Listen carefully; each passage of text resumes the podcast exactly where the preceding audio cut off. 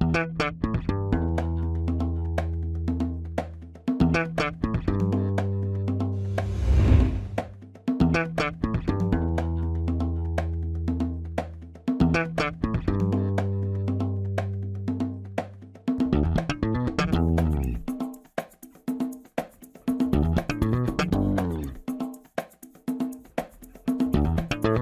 Este é o Tapa da Mão Invisível, podcast destinado àqueles que querem ouvir ideias que acabam sociedades e não são ditas na mídia tradicional. Bem-vindo, Paulo Fux. Tudo certo, Júlio? Tudo certo, cara. Muito bonito esse teu estúdio aí, esse teu back, background aí. Não, não é, não é, não é background, esse teu backstage, sei lá como que se fala. Acho que é background mesmo. Eu, acho, assim. eu acho que é background, né? Feito. Ficou muito bonito, cara. Obrigado, terminado. Não tá pronto ainda, faltam coisas ali, tá faltando um monte de coisa, mas há muito tempo que eu queria fazer para tirar essa parede branca que nem tu tem aí no fundo da Não, tua. eu vou corrigir essa minha parede branca aqui, vai ficar bonita também. Vai ficar bonito. Passar. Eu vou manter a minha. Deixa eu chamar para a conversa, Isso. então. Seja muito bem-vindo, o Ivan do Bitcoinheiros. Esse é o sobrenome dele, Ivan dos Bitcoinheiros. Maravilha, gente. Obrigado pelo, obrigado pelo convite, Paulo. Obrigado pelo convite, Júlio. Um prazer estar aqui no Tapa da Mão Invisível. Muito legal. Gosto muito do podcast de vocês. Já escutei vários episódios é, e curto, curto muito. Parabéns pelo trabalho que vocês têm feito. É aí, né, pessoal? A nossa audiência é qualificada, mais uma vez, o selo de audiência qualificada do Tapa da Mão Invisível. Estamos completando a metade dos bitcoinheiros, hoje, 50% dos bitcoinheiros, o, o time dos bitcoinheiros são vocês quatro ali, né? Exato. O time é. Tem, tem outros colaboradores, né? Tem, tem crescido um pouco, assim, pessoas que, que querem é, contribuir voluntariamente, né? Então, por uhum. exemplo, Miguel Medeiros, não sei se vocês conhecem, ah, Miguel Medeiros Miguel é, é, muito top. Uhum. É o, o criador ali, coordenador ali do Discord. A gente entrevistou, foi um dos primeiros, acho que, entrevistados lá no canal. É, e ele, enfim, está sempre à disposição. Ele faz moderação do chat quando a gente está na live. É ele que criou, foi o cara que programou o Supersets, né, que é o sisteminha é, que você pode mandar perguntas ao vivo na live dos Bitcoinheiros toda quarta-feira às 4h20 é, para tirar suas dúvidas. Pagando em dinheiro forte. É o único, que, é o único, não tem outro. O resto não é dinheiro. Pagando em dinheiro de verdade. Pagando em dinheiro de verdade, exato. O superchat então, do YouTube, vocês conhecem? Não, supersets. Ah, Supersets. Uma ah, Supersets. Tá. Supersets. É, o nome é bom também, é muito bom. Então, ele criou ali, você, com a tua carteira Lightning, é, você manda uns satoshinhos e, e, faz a sua pergunta. Tem também agora um, é, o, o Aprendiz, né? O Aprendiz do Bitcoinheiro, que a gente ainda não entrevistou, mas foi uma iniciativa do Dove. É, o Dove é uma máquina também, ele está sempre com coisas novas aí, sugerindo coisas novas no canal. E... Como é que pode essas pessoas tão produtivas assim, né? Não, eu não entendo, eu, eu, cara, também. É um fico... negócio bizarro, é tipo Dá o que um o Ancapsul produz, assim, o que o Ancapsul é. produz eu não consigo entender, se, se é. o dia dele tem 24 horas também, que nem o meu, assim, uns negócios que Exato. eu não entender. Exato. Às vezes eu vejo o, o Dolph publicando coisa nova e falo, tá que pariu, meu, já, caralho, mais? não para, meu, o cara não para. O, o é, Então ele... Desculpa. Falei. Não, não, não é isso. Então tem um aprendiz, né, que eu ia falar, que foi uma iniciativa do Dove, ele está fazendo. Tem o canal de cortes dos Bitcoinheiros, que é o Bitcoinheiros Hash. É, então é legal para quem quer ver trechos curtos, né, ideias curtas aí que a gente falou no, no programa. É como são conversas, né? São a gente tem um bate-papo, conversa, são conversas bem informais, é, longas. Então, sei lá, o pessoal está curtindo aí esses cortes para pegar a informação mais mais digerida, né? Boa. Eu quero falar mais contigo sobre o Bitcoinheiros, mas antes vamos rapidinho para os nossos recados únicos e iniciais. Momento, recadinhos únicos e iniciais.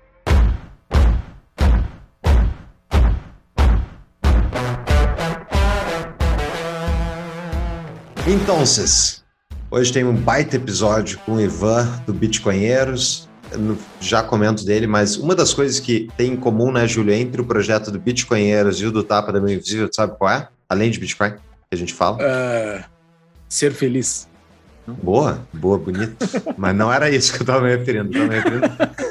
o que tem em comum entre o projeto do Bitcoinheiros e o nosso é que a gente está tentando construir valor, criar valor e oferecer isso ao mercado E se tu quer criar valor de forma consistente no Brasil e não ser preso, tu precisa abrir no CNPJ, né? E é isso que a gente fez através da nossa parceira, a DBI Contabilidade, que ajuda vocês, empreendedores do Brasil, pessoas que têm demandas que precisam ser regularizadas, abram sua empresa e utilizem o serviço da DBI, que é a contabilidade do Tapa, e ela dá quatro meses de isenção para quem é cliente do Tapa e chegar lá e falar para eles Tapa. Daí eles vão saber e já vão dar quatro meses, né, Júlio? Quatro meses de isenção de honorários, mais honorários isentos da abertura da empresa. É só entrar em contato com os caras no arroba DBI Contabilidade no Instagram ou no nosso site, tapadomainvisível.com.br barra DBI.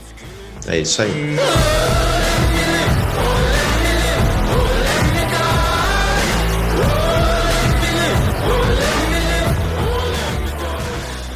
Fora isso, muito obrigado ao Ivan pela entrevista e ah, conteúdo diferenciado, com certeza. Para quem não entrou na toca do coelho ainda do Bitcoin, é, ou quem já entrou, a gente discute temas variados dentro e vale a pena. O movimento liberal brasileiro, os, os brasileiros em média, eles precisam estudar mais Bitcoin, na minha humilde visão, porque o negócio está crescendo e onde tem mais Bitcoiners, tem mais gente rica no longo prazo, é melhor para o país, é melhor para a comunidade. Então, se você tem curiosidade, é esse o episódio para começar a entrar na toca do coelho. E vai ter uma show notes, né, Júlio? Bem rica, bem rica, cheia de referências. Exatamente. Ah, o Ivan é muito bom. O time dos Bitcoinheiros são sensacionais. Uh, e ouçam esse episódio, mesmo quem já conhece muito de Bitcoin, ouça esse episódio porque tem muita coisa nova sempre para se aprender de Bitcoin. É isso aí.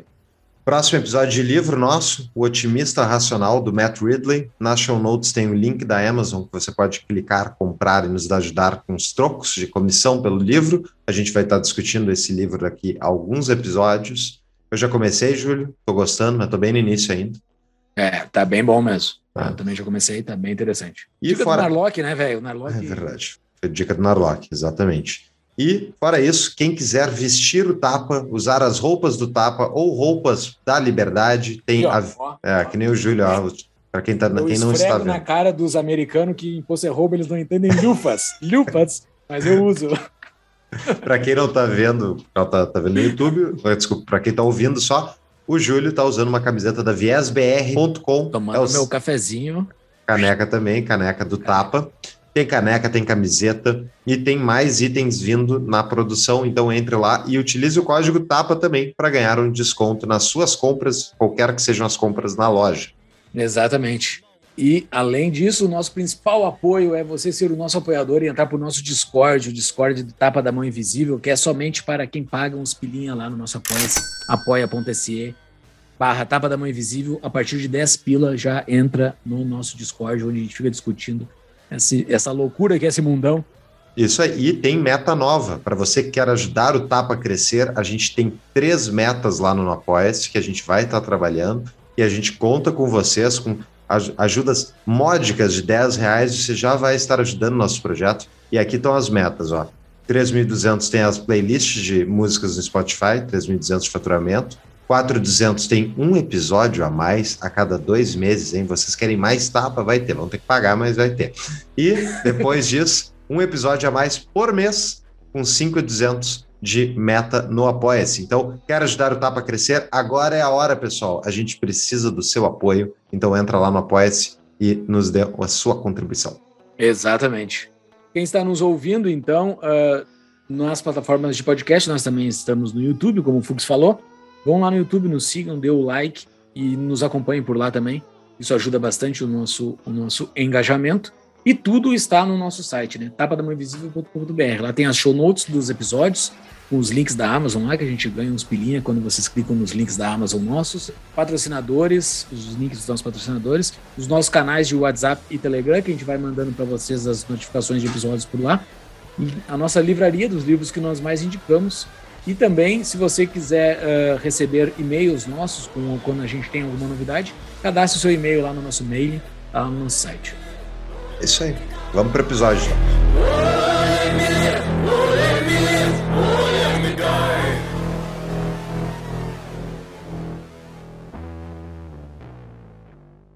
Deixa eu apresentar. Então, acho que o pessoal não está entendendo. A gente está falando bitcoinheiros, tem a ver com maconha, se é maconheiro, o que, que é maconha. Da onde você tirou isso? Por bitcoin. Não sei, engenheiro. Eu acho não que. tem engenheiro? Não tem engenheiro? Mas essa, Boa, quando eu, eu sempre, falei. Mas sempre me veio a analogia da maconha é. na cabeça, assim. Alguém para criar esse sistema teve que saber, tinha que saber um pouco de engenharia. Então... É, não, tá certo, tá certo. Pior. Tu, tu se esquivou bem rapidinho ali. Deixa eu apresentar então quem é o Ivan. A gente já falou com o Dove uh, em episódios passados. Lá no fim desse episódio eu vou dizer qual é o episódio que a gente conversou com o Dove para vocês ouvir logo depois desse. Mas vamos ouvir o Ivan aqui primeiro. O Ivan ele mandou uma nanobill para mim aqui. Não foi nem uma mini bill, foi uma micro micro bill. Ivan é apenas mais um bitcoinheiro host e co-criador do Bitcoinheiros.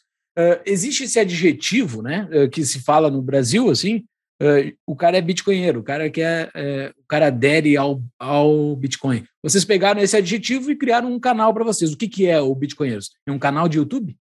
Salvo engano, não foi que a gente pegou esse adjetivo, mas é, esse termo foi, foi cunhado salvo engano, pelo, pelo Alan Reicher, dos Bitcoinheiros. Ah. Então, ele já usava esse termo um tempo atrás, até onde eu sei, é, foi talvez a primeira pessoa que, que usou esse termo, e foi a sugestão para o nome do canal. A gente tinha dúvida de qual seria o nome do canal, tinha outras sugestões, mas Bitcoinheiro era o que era o que casou mais ali com o que é a gente com o que a gente acreditava, enfim. E vocês são um canal de YouTube? O que, vocês são?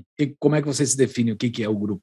É um canal de YouTube eh, que divulga informações de Bitcoin? Eu acho que... Bitcoin?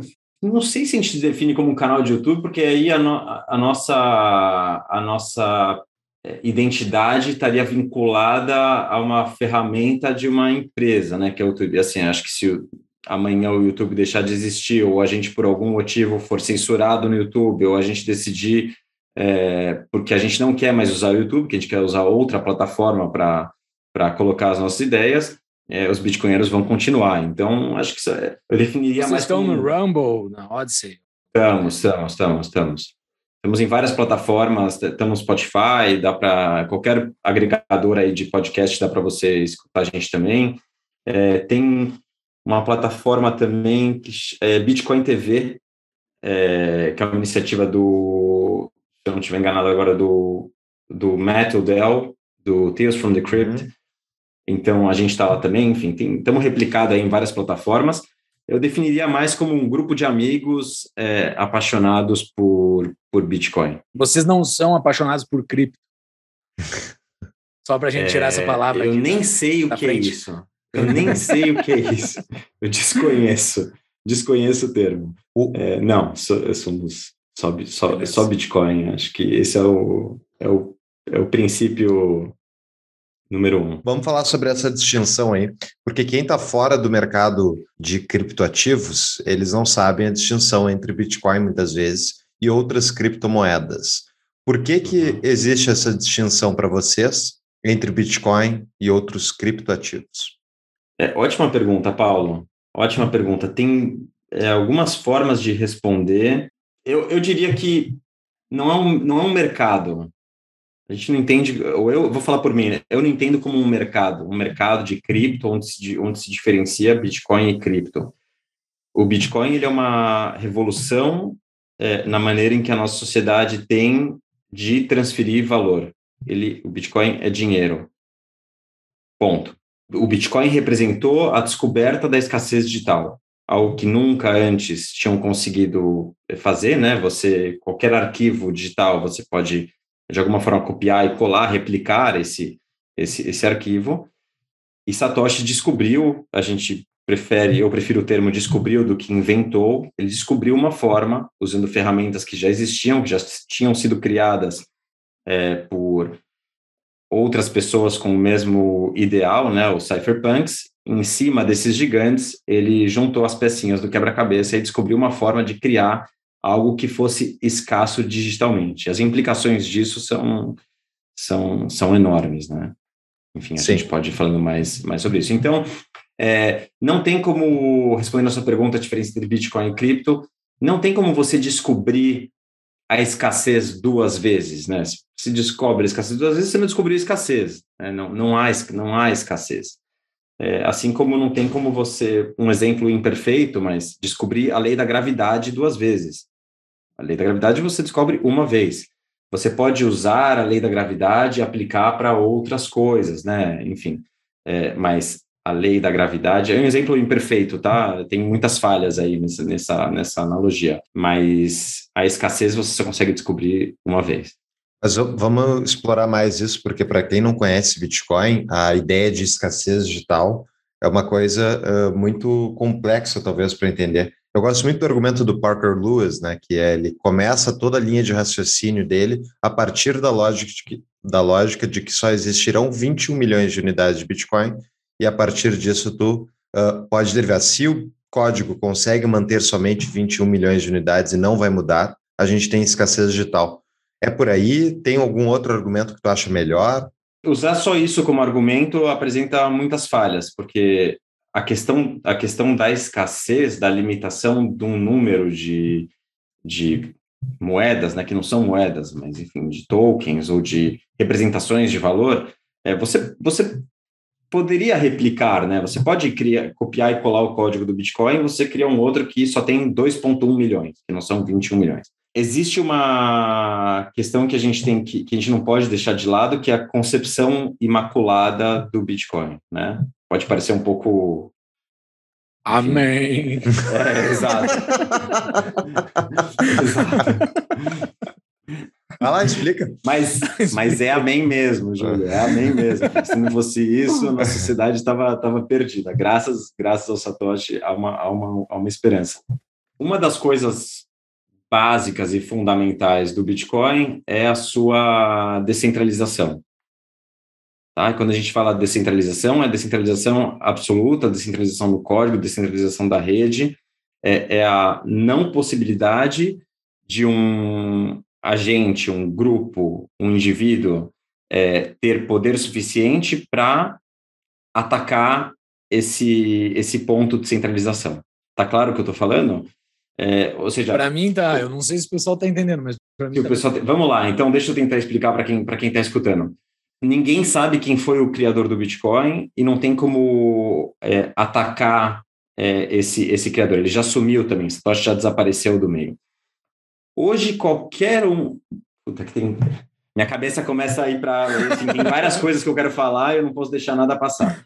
Vamos lá, primeiro, vamos, vamos, vamos supor então que hoje a gente quer criar um novo Bitcoin. Talvez vamos tentar por esse caminho. Hoje a gente quer criar um novo Bitcoin, ele vai ser mais escasso do que o Bitcoin original, ele vai ter só 2,1 milhões, ele vai ter 10% do que tem de Bitcoin, se a gente vai criar. Bom, beleza. Primeiro de tudo, é, a gente vai ter que criar de uma forma anônima. Ok, daria, daria para fazer isso? Talvez, talvez daria, certo? Talvez daria. Agora, você tem que entender que quando o Bitcoin começou, é, poucas pessoas é, tinham, tinham é, não, era um movimento especulativo, né? Não era que aquilo estava sendo criado e as pessoas iam começar a vender ou pré-minerar, emitir essas moedas. Então, eu, o Paulo e o Júlio, a gente começa a criar um novo Bitcoin, mas a gente fala, bom, então aqui os primeiros. A gente já tem uma vantagem competitiva aí, né? Porque a gente, é, enfim, tem um interesse, a gente sabe que isso, ou a gente espera que isso tenha um valor, então a gente guarda uma parte para a gente, a gente começa a minerar antes, guardar essas moedas antes. Tem uma série de falhas aí que vão favorecer a gente é, e, e, que não aconteceu quando o Bitcoin foi criado. Porque quando o Bitcoin foi criado, era ali o Satoshi, era o Ralphine, era o Nick Szabo, eram meia dúzia de caras ali que estavam é, voluntariamente rodando o Node, testando o sistema para ver como, como funcionava, e organicamente essa rede foi, foi crescendo e, e em algum momento começou, -se a, começou a se atribuir valor a, a, esses, a esses bitcoins, né? valor do, do mundo real. Mas façam mais perguntas, porque é, um, é, muito, é, é, muito difícil. Aliás, o primeiro vídeo que a gente que a gente fez, que a gente explicou, era por que o Bitcoin é diferente, né? Uhum. Ele é uhum. diferente em, em, em, é porque... em diversas formas. Você quer conhecer o mundo de startups? Então conheça o Tapa Angels, uma iniciativa do Tapa da Mão Invisível em parceria com a CapTable, primeiro grupo de investidores anjos da história do Tapa da Mão Invisível. Nesse grupo, a gente discute startups e muitas outras coisas relacionadas ao mercado de investimentos. Exatamente, esse grupo já começou e com os primeiros participantes Nós já discutimos com eles propostas de algumas startups, conversamos com alguns founders, fizemos encontros para analisar balanços de startups e fizemos encontros com especialistas para nos ensinar a como fazer uma análise de startup. A gente está aprendendo bastante lá com esse grupo. É isso aí. Então, para você conhecer mais, é só entrar em tapadamãoinvisível.com.br e clicar no banner lá, tem Tapa Angels, venha participar do nosso grupo de WhatsApp para discutir investimentos e valem mais do que dinheiro, né, Júlio? Exatamente, cara. Vale mais do que dinheiro. É botar dinheiro em startup, é botar dinheiro no futuro, né? É isso aí. Uh, eu vou fazer uma, uma pergunta meio que combinada com a minha interpretação. Ou provocações dessa... mesmo. É, exato, mas dessa imaculidade aí da coisa, não sei se existe essa palavra. Mas uh, a gente poderia, como fizeram no decorrer do tempo, fazer um fork, pegar, copiar o código ali, na minha ignorância tecnológica, mas copiar o código, criar uma, uma outra ramificação aqui e a gente ir tocando a partir daqui. Pode. Mas o ponto é, ocorreu isso com aqueles outros bitcoins que apareceram no meio do caminho, só que as pessoas não levaram aquilo a sério, né? Tem um, tem um quê de que ser o primeiro, de que ser o, o cara que fez aquilo e não estar tá vinculado a ninguém, não tem um CPF, não tem uma pessoa lá, ninguém sabe quem é Satoshi. Uh, o cara sumiu, Uh, ele pode se se alguém um dia levantar a mão e dizer eu sou eu sou Satoshi, ele pode comprovar que ele que ele é Satoshi, é só mexer aquelas carteiras iniciais lá, né? Cara que mexe aquelas carteiras iniciais prova que é Satoshi, né? Então, uh, então ninguém pode dizer que é Satoshi, porque tu não consegue comprovar, tu tem como comprovar quem é o Satoshi. E essa e esse fato de não ter ninguém em cima mostra que essa rede ela, ela não tem ninguém para atacar, não tem um ponto central para se atacar. Se um governo, o governo da China querer derrubar o Bitcoin, não vai ter como, mas querer derrubar essas outras redes paralelas que surgem é bem mais fácil, porque essas redes paralelas que surgem têm bem menos aderentes, né? bem, bem menos pessoas a, a aderindo. Né? Eu, eu acho que tem um pouco disso, assim, a quantidade, essa massa crítica de pessoas que estão em cima do sistema faz com que o sistema seja meio robusto. É mais ou menos assim? network effects, né? Efeito de rede. Hoje, se uhum. você usa é, o WhatsApp e é, para se comunicar com seus amigos e sua família, se amanhã criarem um novo, um novo aplicativo, por mais que digam que esse novo aplicativo tem é, a, a, propriedade XYZ que não tem no, no WhatsApp, todo mundo que você conhece está usando o WhatsApp. Né? Então, você, você, você tem que se render. O, efeito de rede ele tem um poder que a gente não pode menosprezar. O, o Bitcoin em si, o valor do Bitcoin não está no código, porque justamente como você falou, você pode copiar o código e replicar o código. É, a, a, a, escassez não está no código. É, o valor do Bitcoin está na, na rede, nas pessoas que fazem parte dessa rede que dão valor a isso, entendeu? Então, quem está na rede entende que existe uma escassez que é única, que existe um valor que é único no Bitcoin, entende como funciona essa descentralização, entende que o Bitcoin atende a o seu código atende a regras em que cada nó da rede, cada indivíduo pode rodar o seu node, pode ser soberano, é, pode verificar de maneira trivial se essa escassez é real, se essa escassez se mantém, né? Isso é fundamental. Então, Sim. ah, ok, eu criei um negócio que é escasso, ok, mas então, tem que ser trivial que os usuários dessa rede possam verificar a qualquer momento se realmente existe essa escassez, né? É, isso é fundamental. E é exatamente aí que falham esses outros projetos. A maioria deles, era preciso dizer que eles têm um, um, um nó central, né, que determina muitas vezes o código. É esse o problema, que são, que é, são esses, esses outros tokens, eles são muitas vezes empresas e não um código aberto? eles podem ser empresas e podem ter o código aberto também, uhum. tá? Eles, é, mas eles vão ter sempre um ponto de centralização. Não tem como você. Vamos lá, pessoal que está escutando, por favor, expectativas querer querer é uma missão quase que impossível. Querer abordar, explicar o Bitcoin toda a sua complexidade num podcast de uma hora e meia é uma é uma tarefa é uma tarefa árdua, se não quase impossível. Acho que o nosso objetivo aqui é instigar quem está escutando ficar pelo menos curioso. Então, se você está tá me escutando falar e fala, pô, esse cara aqui não me convenceu, não. Ok, não quero convencer ninguém, tá? Nem, nem confio no que eu estou falando. É, mas acho que o meu interesse aqui seria despertar um pouco de curiosidade para que você é, vá atrás de mais informação e, e você, usando a sua razão, faça o seu julgamento pessoal do se, se tem sentido ou não. É a frase do Morpheus, eu te mostro a porta, mas quem entra é você. Exatamente, quem entra é você. Você que tem que, que subir a, a montanha. É, então, respondendo à pergunta do Paulo, não é. Pode ser uma empresa e, e o código pode ser aberto também.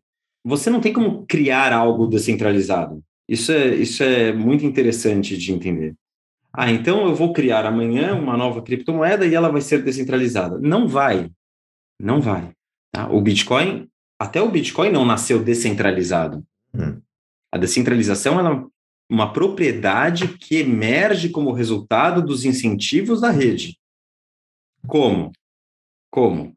No caso do Bitcoin, existe um propósito básico e fundamental, primordial nele, que é o quê? Criar um sistema que seja resistente à censura. Tá? Que você possa é, transmitir mensagens, transmitir informação, sem que tenha a possibilidade de alguém censurar, cercear, limitar essa comunicação. Ok? Para você fazer isso, você precisa que cada, é, cada, cada nó da rede possa fazer isso de maneira autônoma, que você não precise confiar num terceiro para fazer essa comunicação. Certo? Perfeito. Certo. Agora, para você convencer que as pessoas façam parte dessa rede, também é importante que você tenha um risco e benefício, né? Então, as pessoas que estão participando da rede e rodando os seus nodes, elas recebem e, e usando algo, tá, isso é fundamental, que está vinculado ao mundo real, né, energia do mundo real, consumindo energia, estão recebendo como recompensa tokens intrínsecos àquela rede. Que é o ato é, de minerar. Que é o ato de minerar, exatamente.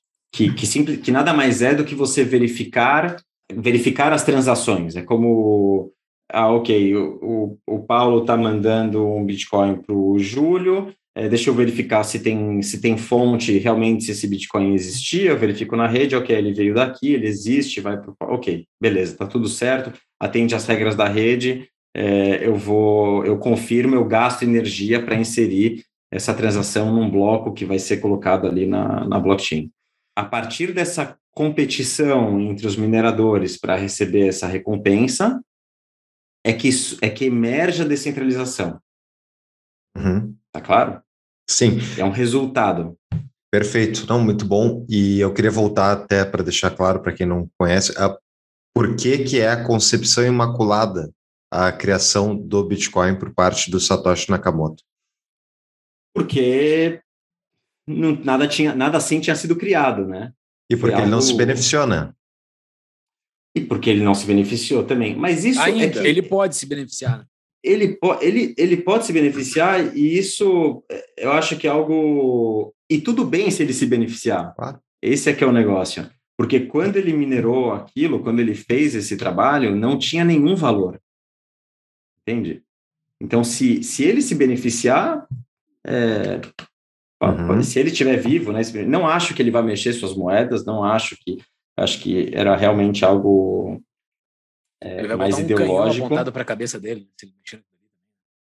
É, é complicado, não é algo simples de acontecer, mas é, acho que se, enfim, quem se, os primeiros que, independente de Satoshi, os primeiros que estavam ali e que, e que é, gastaram seu tempo e energia para minerar e construir a rede, merecem o benefício de colher os frutos, né?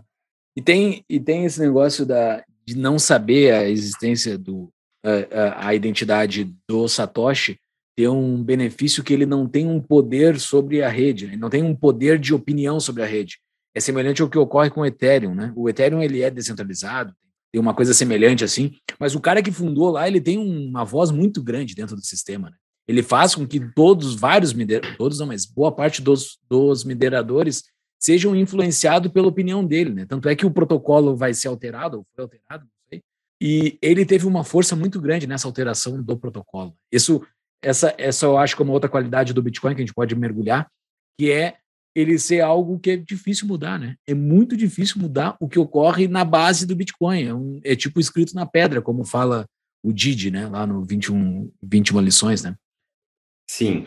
Só para fazer uma pequena correção, pelo menos na minha, Vai lá, vai lá. Acho que não é nem opinião, o Ethereum não é descentralizado, tá? Ah, é? É não é descentralizado. É, você ele tem, tem ali. Ele tem poucos caras que rodam ele? É isso? É, primeiro que para você, você mesmo rodar o seu Node é, Ethereum é muito complicado, se não quase impossível, tá? Para você. No Bitcoin, você o que, que é o Node que a gente fala, né? O Node nada mais é do que o livro caixa. É o livro razão.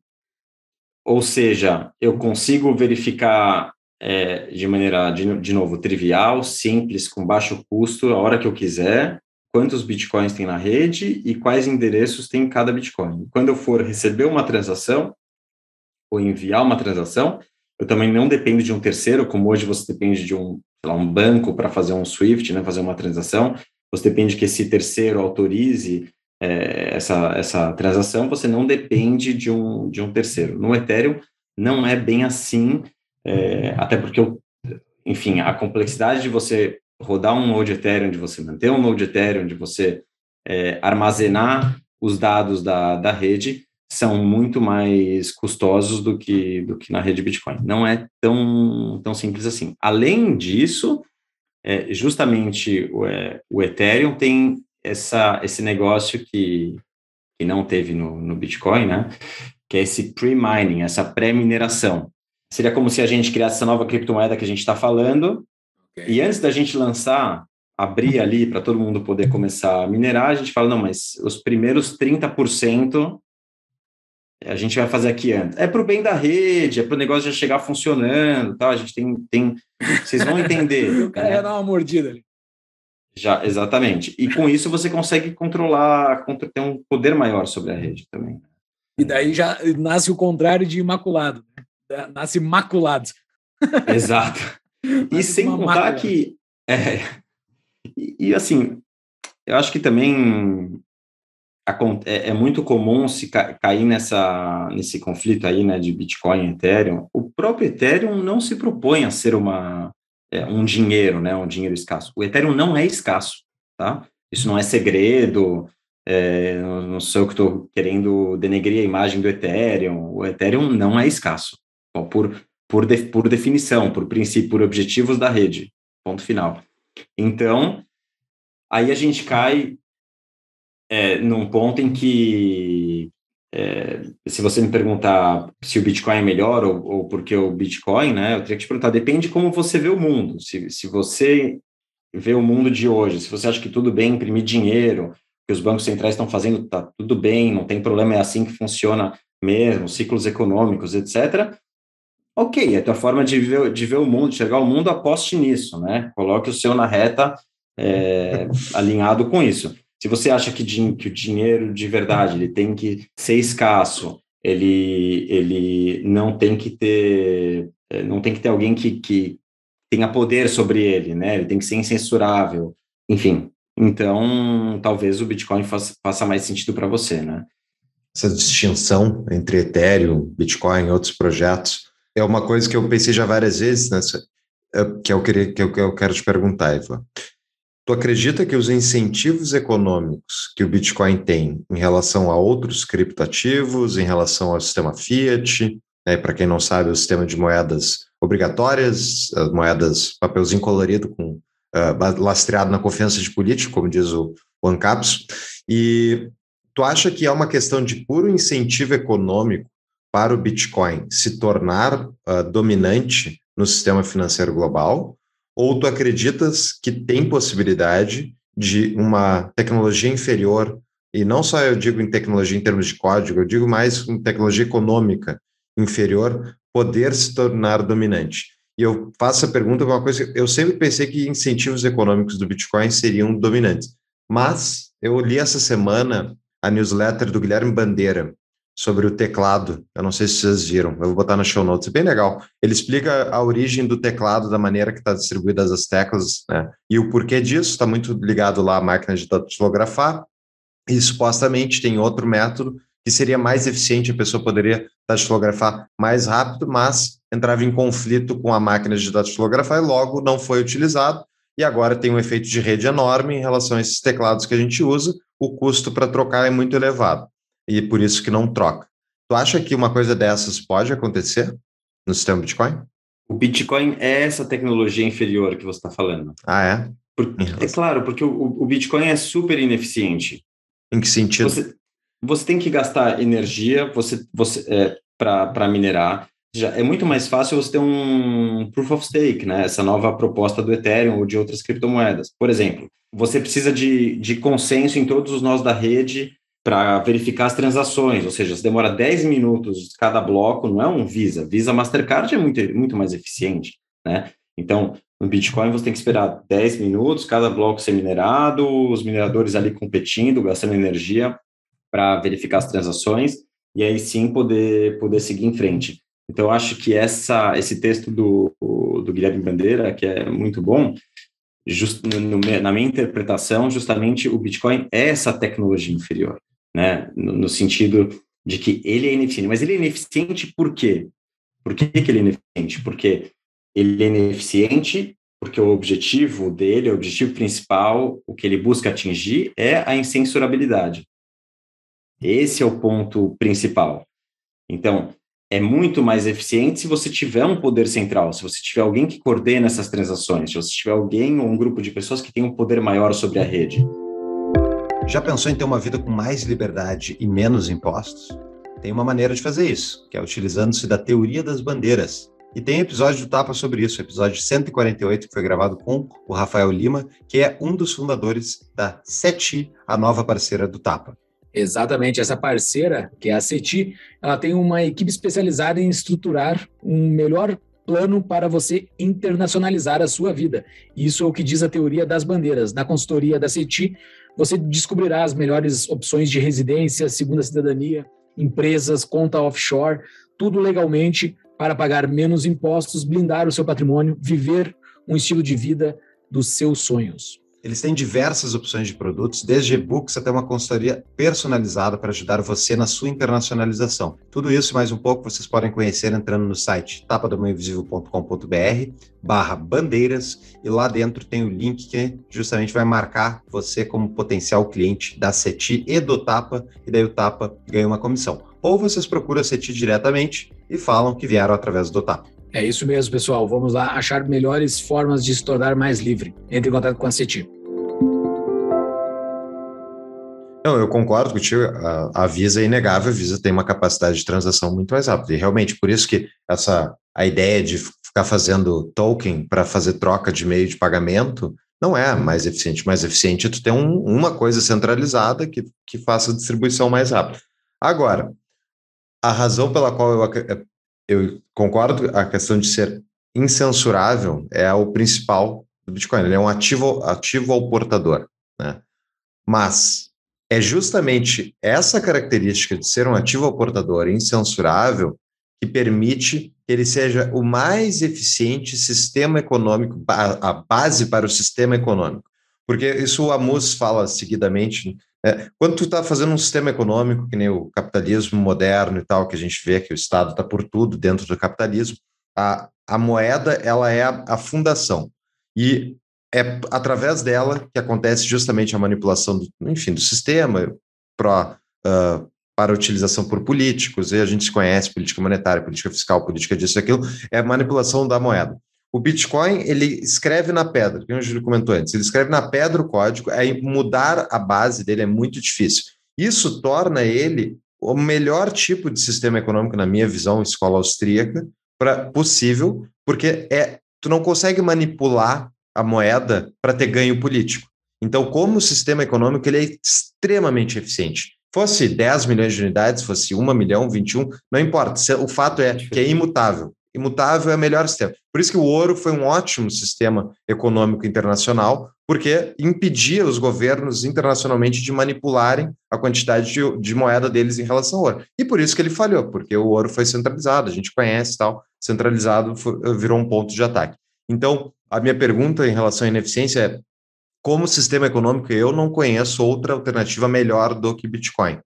Tu acredita que pode ter alguma tecnologia que seja não só sistema econômico, mas que, que possa ser melhor no que o Bitcoin é melhor? Entende que possa substituir um dia? Ou o efeito de rede já garantiu que o Bitcoin vai continuar crescendo e ser vitorioso? É uma boa pergunta, porque assim, eu, minha de primeira, assim, eu respondo, não, não vai ter outro. Aí eu falo, não, peraí, calma, não, não vamos ser presunçosos, arrogante, né? eu não sei o que, o, o que pode acontecer no futuro, mas essa, essa resposta pode confundir as pessoas também, né? Ou seja, eu não, eu não, eu não, eu não consigo enxergar de, ver, de verdade, genuinamente, não consigo enxergar ou vislumbrar algo. Seria como a gente dizer. É, seria algo já futurístico, né? Seria como dizer. Bom, você consegue imaginar algo que seja é, melhor que a internet para a gente se comunicar como sociedade? No, bom, pode existir, né? Mas a, a internet é o protocolo base. Em cima disso, é, podem ser construídas várias ferramentas para a gente se comunicar é, e trocar informação. Faz sentido o que eu estou falando? Uhum. Sim, sim, sim. É, então, assim, como protocolo base, eu, não, eu acho, acho difícil, né? Como que. Essa não, não consigo vislumbrar. Paulo, daria para a gente fazer uma, uma, uma, um uma viagem no tempo. Não, fazer uma viagem no tempo e pensar essa pergunta feita lá por 2005, 2004, né? Para alguém, seria, seria possível fazer um sistema financeiro melhor que esse nosso? de alguma forma, a gente não teria como responder isso. Não, embora com certeza. Um Teria. Não, mas ok, mas não saberia o como. Tu não saberia o como. Com certeza, que nem o, que nem o Ivan está falando.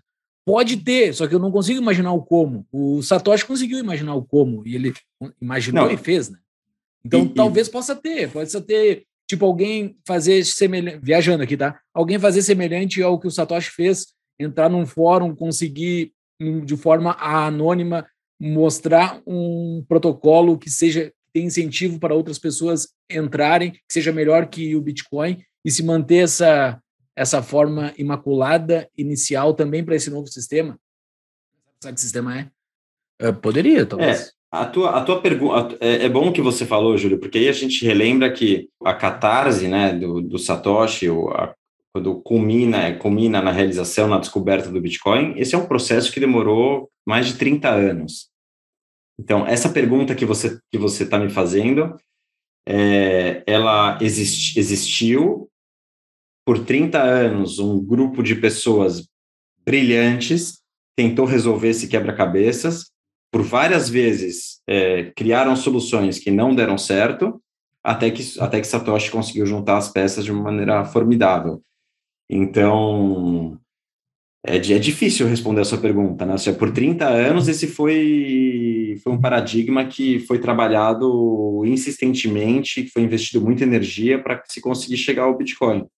Eu acho que talvez para que isso aconteça de novo, é, é, cara, é muito boa a tua pergunta. Eu acho que eu acho que para isso acontecer de novo, para a gente se questionar de novo se poderia é, ter algo que fosse melhor do que o Bitcoin, primeiro a gente precisaria encontrar um problema no Bitcoin. Assim como existia um problema no sistema é, econômico, né? existe hoje um problema no sistema fiat, precisaria existir um problema no Bitcoin para a gente falar, bom, peraí, peraí, vamos parar tudo. Se a gente achou que, que ia dar certo, a gente achou que era perfeito, não está funcionando bem assim. Então, qual que é o problema? Ah, ok, o problema é este. Ok, então, precisamos criar algo que tenha as, todas as propriedades que tinha o Bitcoin e também resolva este problema que a gente não viu, que era um ponto cego. Né? Perfeito. É, senão, senão, como que talvez, não sei se faz sentido, né? É, porque se está funcionando e funciona bem e a gente vê valor nisso, é, aí, aí parece mais um movimento especulativo, né? Que acha sim, que é sim. é isso que as novas criptomoedas estão é, tentando, ou seja, criar uma solução para um problema que não existe. Né? Esse, é o, esse é o negócio. E aí, é... por meio de marketing, tentar de vender essa ideia que isso é melhor do que o Bitcoin. Por que, que uma pessoa tem que ter Bitcoin? Por que, que tu, uh, tu tem Bitcoin? Por que, que as pessoas que te rodeiam têm Bitcoin? Qual o motivo? Por que, que se tem? Boa pergunta. Vocês são bons de pergunta, hein? Estamos fazendo isso há 180 e tantos episódios. é, olha, uma, uma, imagem que me vem à cabeça quando você me faz essa pergunta, é, ou quando me fazem essa pergunta, é, eu me sinto num, na base de uma montanha. É, existem vários caminhos para você, várias trilhas para você para você seguir e subir essa montanha e chegar no topo dela, que seria o Bitcoin, e ter uma visão é, macro aí de tudo que está tá acontecendo no mundo e talvez é, sair da, da Matrix, né, da Matrix aí e ver tudo que você não estava enxergando antes. Eu tenho vários caminhos que podem ser trilhados mais de uma vez. Às vezes, quando você trilha com outra pessoa, encontra alguém na trilha, você acaba vendo coisas que você não tinha visto quando você quando você trilhou sozinho. É, às vezes você volta para o começo da trilha e tenta entender por que alguém seguiu, por que alguém fez aquela trilha, né? Ou seja, Sim. por exemplo, é, sei lá, vamos falar sobre a perspectiva da privacidade, né? É, chega ali no começo da trilha fez a trilha, subiu, chegou, falou, privacidade é importante, ok, ótimo, legal, entendi, que excelente, realmente Bitcoin é ótimo para privacidade. E às vezes volta para o começo da trilha e fala, mas por que os caras estavam pensando em privacidade, né? Qual era o problema que tinha por trás disso? Então, talvez a pergunta também é, aí que eu me faço é por que, que alguém, por que alguém estaria na base dessa montanha e decidiria não subir a montanha? Porque não é curioso? Porque tem preguiça? porque não é interessado, porque está apático com a vida, é, não sei, tem, tem N motivos, né? Porque se ter Bitcoin, acho que tem infinitos motivos, que são as trilhas que eu falei para se chegar ao topo da montanha. Às vezes você chega no, você acha que era o topo da montanha, né? Que você teve um entendimento ali que você achava que era, isso aconteceu comigo algumas vezes, bom, agora entendi o Bitcoin. E de verdade, é, até hoje, eu sigo aprendendo. Tem coisas que eu, que eu escuto, que eu leio, eu vejo perspectiva de outra pessoa e falo, puta, não tinha visto é, por esse lado. Né? O famoso então, falso cume, quem faz trilha. É, exatamente. É terrível a sensação de falso cume, porque tu pensa que chegou no fim, não. exatamente, exatamente. E é aquilo que você falou também da... É, não, não tem como não tem como eu subir você na trilha, te carregar nas costas eu posso te falar, olha, tem essa trilha é, de privacidade, tem essa trilha aqui que fala da importância da escassez, tem essa aqui que fala do que é o dinheiro, é, tem essa outra aqui que fala sobre, enfim, é, mas você vai ter que escolher e você vai ter que subir a trilha sozinho. Pois é, mas será que a, o fato de ter, pô, tem um monte de gente que está ouvindo que talvez não tenha Bitcoin. Putz, tem tanta coisa para fazer, é, estou ocupado, trabalho um monte, quero descansar um pouco agora. Tem uma praia aqui do lado da montanha. Por que, que eu tenho que subir a montanha? Ah, quer saber? Não vale a pena. Depois eu faço isso. O Bitcoin não é complexo demais para o afegão médio? Vou responder a sua pergunta. Mas para responder a sua pergunta, eu acho que é legal também dizer que é, tem uma frase que as pessoas dizem que é da Ayn Rand, né? Eu não tenho absoluta certeza que seja que seja dela, mas você pode ignorar a realidade, né? Mas você não tem como ignorar as consequências de ignorar a realidade. Né? Então, você pode nessa pergunta que você falou, é, poxa, mas é, é tem uma praia aqui do lado, ah, mas é muito difícil, ah, mas estou sem tempo. Ok, você está ignorando a realidade do mundo fiat que você que você vive. Estão te roubando diariamente, é, estão imprimindo dinheiro a rodo, é, você terá problemas no futuro para se manter, e o Bitcoin é a única alternativa que, que, que existe, a única alternativa que você tem. Você pode escolher não ir atrás dessa alternativa, não entender, não buscar esse bote salva-vidas. Mas existe um preço a se pagar por isso. Essa é a resposta da minha pergunta que eu te fiz. Para que se ter Bitcoin? Tu me respondeu agora. Bitcoin é o único motivo de se de, de fugir desse, é a única forma de fugir dessa bagunça que o mundo está indo. Essa é, é, a tua visão, pelo jeito. É, tu acabou de dizer, é. né? É a única forma. E aí eu vou pegar, para não, não descartar a analogia que eu fiz da montanha, eu vou dizer o seguinte: você está na base da montanha e tem um tsunami chegando. Exato, me veio isso também na cabeça. então, tá curtindo na praia e o mar está recuando. Não acontecendo. você vai ter que subir a montanha. Você pode subir a montanha por vários caminhos, mas ou você sobe a montanha, porque não dá para nadar no tsunami, cara. Não acha uhum. que, ah, não, mas eu sei nadar. Não, você não vai conseguir nadar.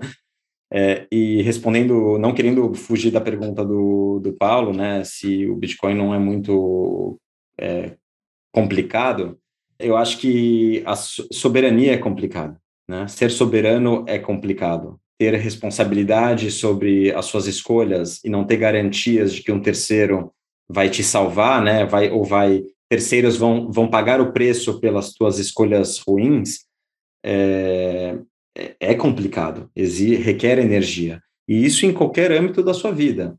É, Para exemplificar o que eu estou falando, você você pode achar que você simplesmente o fato de você poder ter acesso a um médico isso resolve a tua, a tua qualquer problema de saúde que você possa ter né? mas a verdade é que você cuidar da sua alimentação você cuidar é, da sua da sua integridade física é muito mais importante do que você poder ter acesso a um médico você ter que acessar um médico vai ser necessário em situações é, esporádicas e talvez de emergência né? Então você precisa entender o que você precisa para o seu corpo, o que você precisa para manter sua saúde.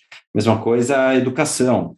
Você pode confiar na, na escola que você foi colocado pelos seus pais, ou que você vai colocar os seus filhos, ou você, como pai, se responsabiliza pela educação dos seus filhos, porque você desconfia do que estão passando ali é, de educação para eles.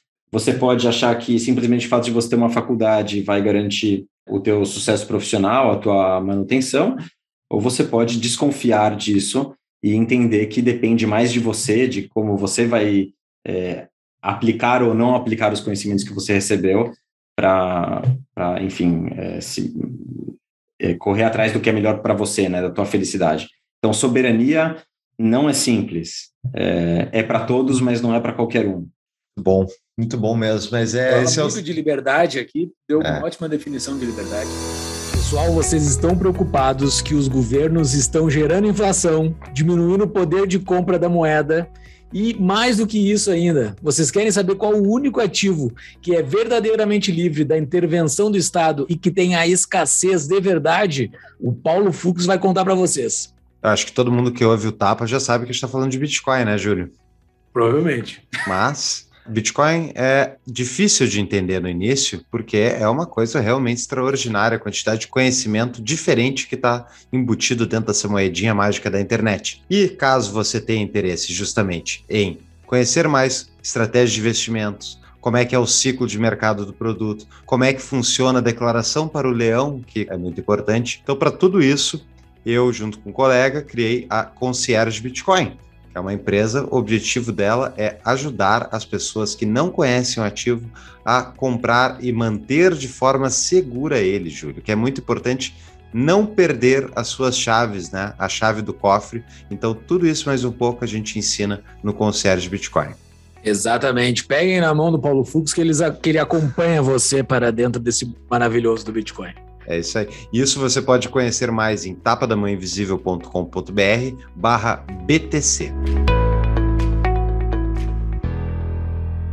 Acho que tu destrinchou, uh, Ivan, o, o que, que é o cerne do, do problema político que a gente vive, né? Porque é justamente a incapacidade das pessoas de assumirem a responsabilidade individual perante suas escolhas que faz com que elas terceirizem isso para políticos e para pessoas, enfim, terceiras. E quanto pior, quanto mais elas terceirizam, pior fica o sistema, mais as pessoas ficam num estágio de, uh, enfim, fica cada vez mais difícil, né, para a pessoa pobre de conseguir adquirir mais conhecimento, parar de trabalhar tanto por pouco dinheiro para conseguir sentar, estudar, acompanhar o colégio do filho dele que, inevitavelmente, os políticos que estão, políticos e, e a própria opinião pública que está piorando o sistema, incentiva o sistema a piorar mais. E isso vai esgaçando a corda até o dia que quebra. A gente fala aqui no, no podcast muito sobre essa crise global que está vindo e tal. A gente e, e, é legal agora, né, Júlio? Não é legal o que está acontecendo, mas é legal, Júlio, que é quando a gente entrevista gente que não é da economia, da escola austríaca, as pessoas também acham que está vindo uma crise. Então já não é mais dois malucos e mais outras pessoas de um nicho de internet que estão falando, está muita gente vendo que o sistema é insustentável. Mas, o, Ivan, quanto tu acha que é possível é, essa catástrofe? Ela é inevitável? É, é uma quebradeira do sistema global? Por que, que as pessoas vão ter que correr para o Bitcoin? E quando? Consegue dar o time aí para a gente acertar as compras? É, eu, já, eu já mudei é, essa minha perspectiva algumas vezes. Já achei que ia ser uma catástrofe, era iminente, já achei que ia ser pouco a pouco, ia levar um tempo e que, é, enfim, ia, ia, ser mais crônico, ia demorar mais tempo. Não, não tenho a resposta, tá? Não tenho a resposta para te dizer se isso vem agora ou se isso vai demorar. É, acho que a crise já está acontecendo. Eu não, eu não sei se vai ser é, uma, se vai chegar uma catástrofe e a gente vai ter essa hiperbitcoinização aí forçada num, num curto período de tempo, ou se isso vai ser, vai continuar sendo construído ao longo do tempo. Tem um programa que a gente fez, né, que a gente foi, a gente avaliou é, o, o, crescimento, o, a evolução do Bitcoin, como ele vem é, ganhando espaço é, de acordo com, com os, os halvings, né, as, a cada quatro anos o Bitcoin, a emissão de Bitcoins cai pela metade, né, uma, é um dinheiro deflacionário, e parece que não vai, não vai demorar tanto assim, né? ou seja, entre, entre o, os, o próximo ou os dois próximos halvings, é, a gente já deveria entrar num processo de, de hiperbitcoinização. É, ou seja, pessoas... É, tipo 2024 é o próximo. 2024? É, 24. 24 é o próximo, ou seja, até 2000, vamos falar aí, até 2028, 2030, a gente já é, poderia entrar aí numa, num processo de hiperbitcoinização. O que, que é esse Mas é processo? É da... Explica para quem não sabe. É, eu acho que hoje a gente está num momento em que voluntariamente um grupo de pessoas que entendeu o Bitcoin é, escolhe ele como como a sua referência de valor, ou seja, pensa em satoshis, pensa em Bitcoin, porque entende que essa régua do modelo fiat é uma régua que ela vai, ela é muito distorcida e ela não não está alinhada com a realidade, então já toma para si e quando ele faz um cálculo ali de custo-benefício já pensa em satoshis. Tá? Então, hoje acho que tem uma hiperbitcoinização ali é, voluntária de um grupo reduzido de pessoas. A grande maioria das pessoas, né, da população, os, o Pareto, 80% do Pareto, vai ser forçado a aceitar o Bitcoin porque realmente não vai ter outra opção, né? Pelo processo inflacionário das outras moedas, é, a única coisa que vai se manter o valor, que vai absorver todo o valor é, que a gente tem gerado na, na, nossa sociedade, vai ser o Bitcoin.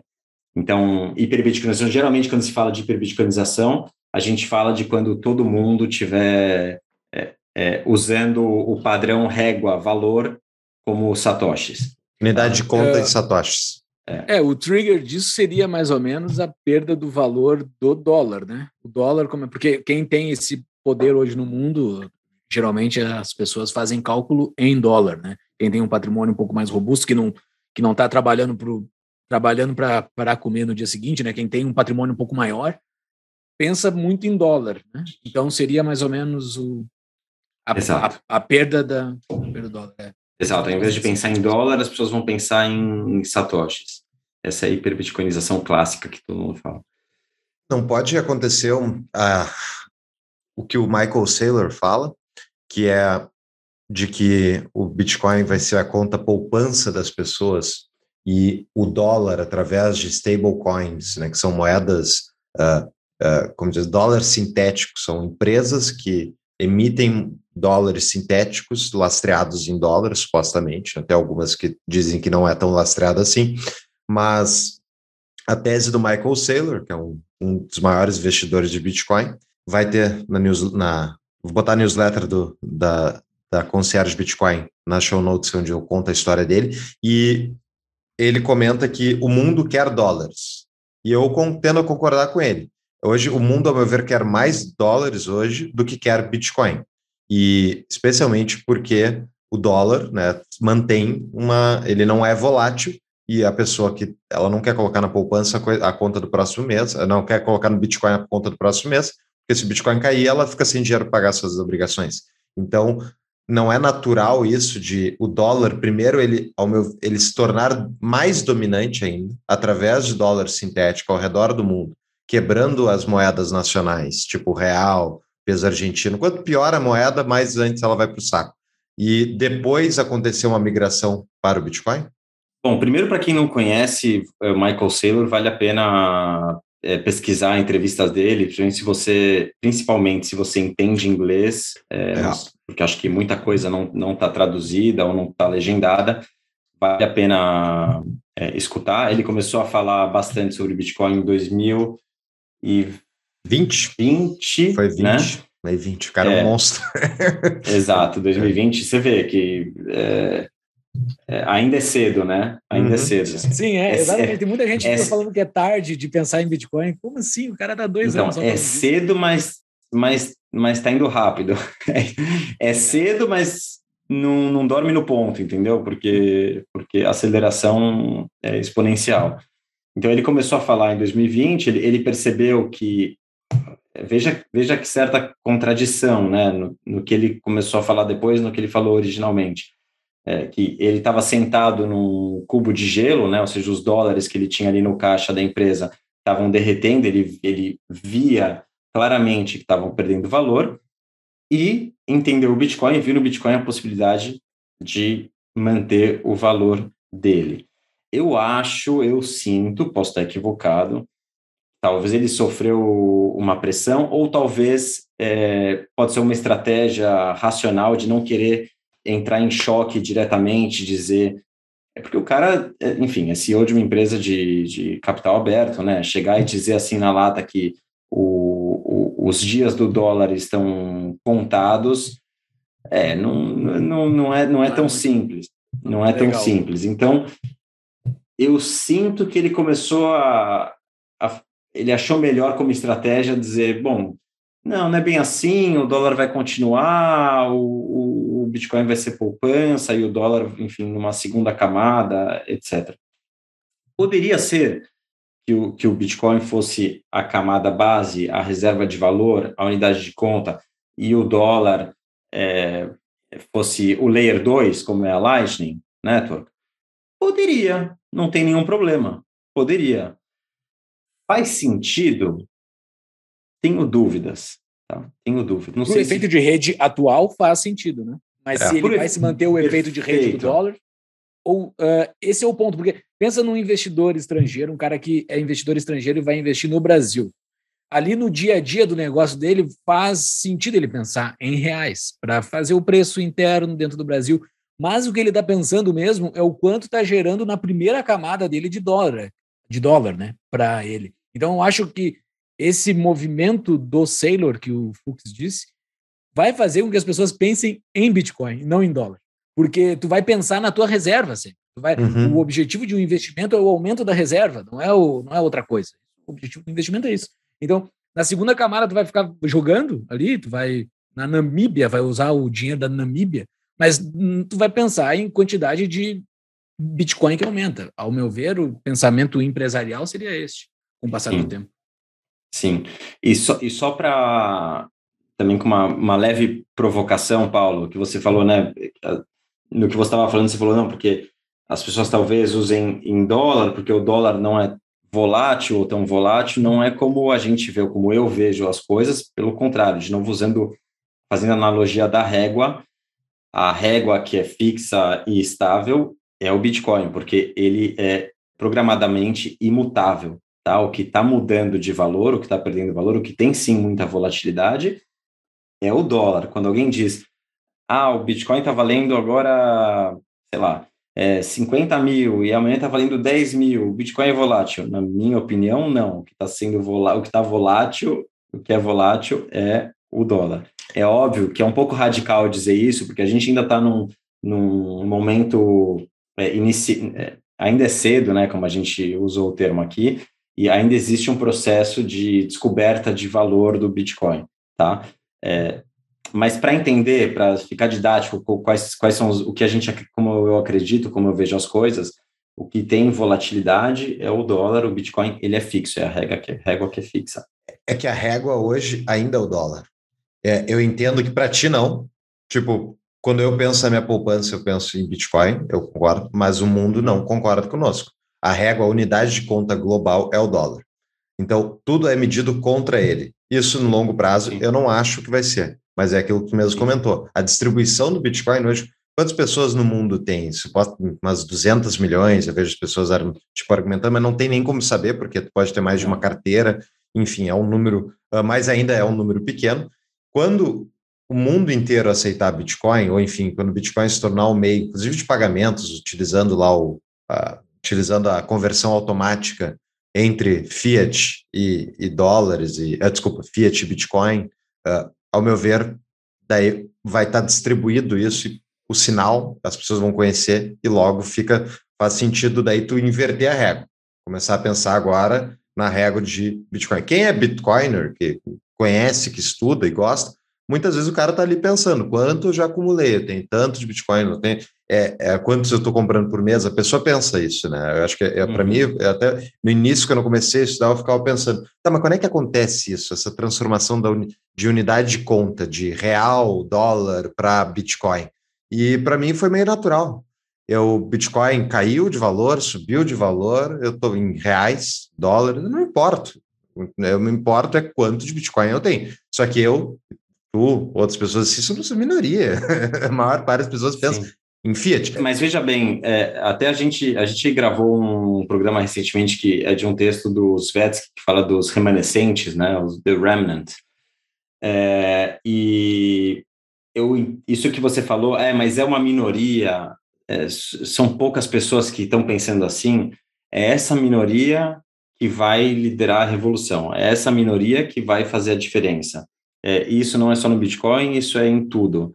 É, toda a revolução tecnológica, todo o salto tecnológico que leva a nossa sociedade para um, um nível de evolução mais elevado, mais eficiente, eu falo assim, mais eficiente, elevado pode parecer espiritual, né? mais eficiente é, em termos de captação, armazenamento e transmissão de energia, né? compartilhamento de energia, compartilhamento de transmissão, troca de energia, de, de, de valor, é, ele é liderado por um grupo pequeno de pessoas. A massa, a maioria, ela vai seguir a tendência. É, isso não é pode parecer arrogante e presunçoso, mas é, é o que se observa na, na, história da nossa sociedade. E Perfeito. Isso é o que vai acontecer no Bitcoin também.